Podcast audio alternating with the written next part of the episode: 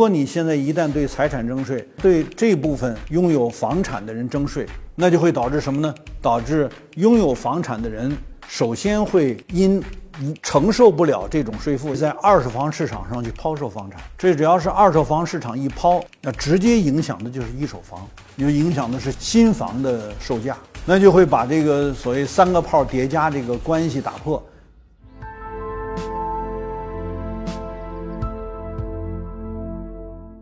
大家好，我是温铁军。我们今天跟大家讨论一个应该说是迫在眉睫的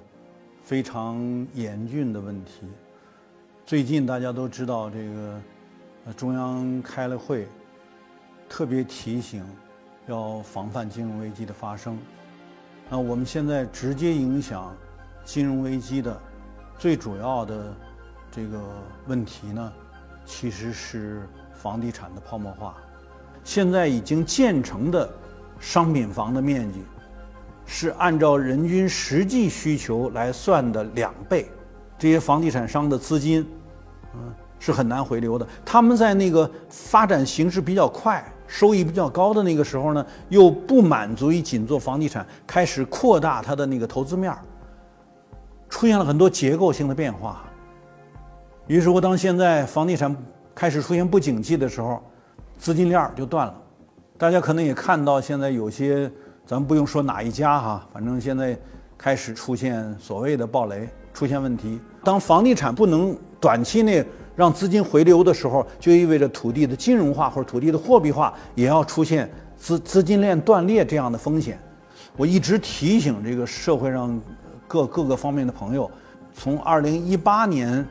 啊，这个房地产价格上涨的增速就已经明显下降。这个时候谁再去投，谁就是那个韭菜，谁就是接盘的。啊，很多人不相信，说怎么可能呢？中国这么多人啊，然后还有很多人说中国的城市化还远远没有没有呃止步，正在加快的势头之中。呃，几亿人要进城，所以这个不可能什么。实际上大家不明白，就是我们已经盖了八亿多人的房子，你要这么算的话，其实房地产确实是相对过剩了。那更为严重的，恐怕是四线以下城市。你们知道，四线以下城市主要的是县级城关镇和县城镇以下的，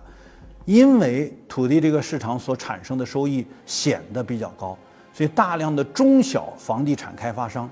纷纷挤入县以下的。房地产市场，从这个角度，我们再往下多多讲一点，大家就可能更清楚。既然看到这个房地产和这个金融和财政组合在一起，变成三个炮叠加，它是一个当前我们这个宏观经济非常严峻的一个形势。啊，中央也明确提出要防范金融风险。啊，那为什么我们不采取点措施把它解决了呢？注意哈，因为三个炮叠加在一起，所以要想解决，一定是综合性的，而不可能是某一个单项政策。如果贸然使用一个单项的政策，很可能造成的是灾难性的后果。比如说，有些学者一直主张对这个呃中国的税收体制做调整，把我们现在主要从这个生产环节，啊，对一般的老百姓征税，因为大家都知道，你在这个消费环节征税，几乎所有人都要消费了，于是乎，那就其实意味着对低收入人群也在征税，嗯，那你在生产环节征税呢，就是所有的这些弱势企业、中小企业也都要交税，那我们恰恰少的是在财产环节征税，很多有这个啊大量。资金和资产的人，比如说你买多少房子，啊，你买了哪怕买多少座楼，嗯，那你都不交税啊。所以那怎么办呢？就提出是不是对财产环节增加税收，然后逐渐减少生产环节、消费环节等等这些方面的税，就是以所谓的直接税来替代间接税。这个思想应该说是具有普遍意义的。也就是说，世界上大多数国家都是这样的。那我们应不应该这样呢？假如我们要想追求共同富裕，我们要想实现和谐发展，嗯，那当然这是应该的。但如果你现在一旦对财产征税，那主要财产现在就是房地产。我们现在这个社会上形成的，呃，正在增长的所谓中等收入群体，据说有三到五个亿。对于他们来说，主要的标志他们的这个财产的，或者是他们作为他们财产的主要内涵吧，主要是有房子。那你如果要是对这部分拥有房产的人征税，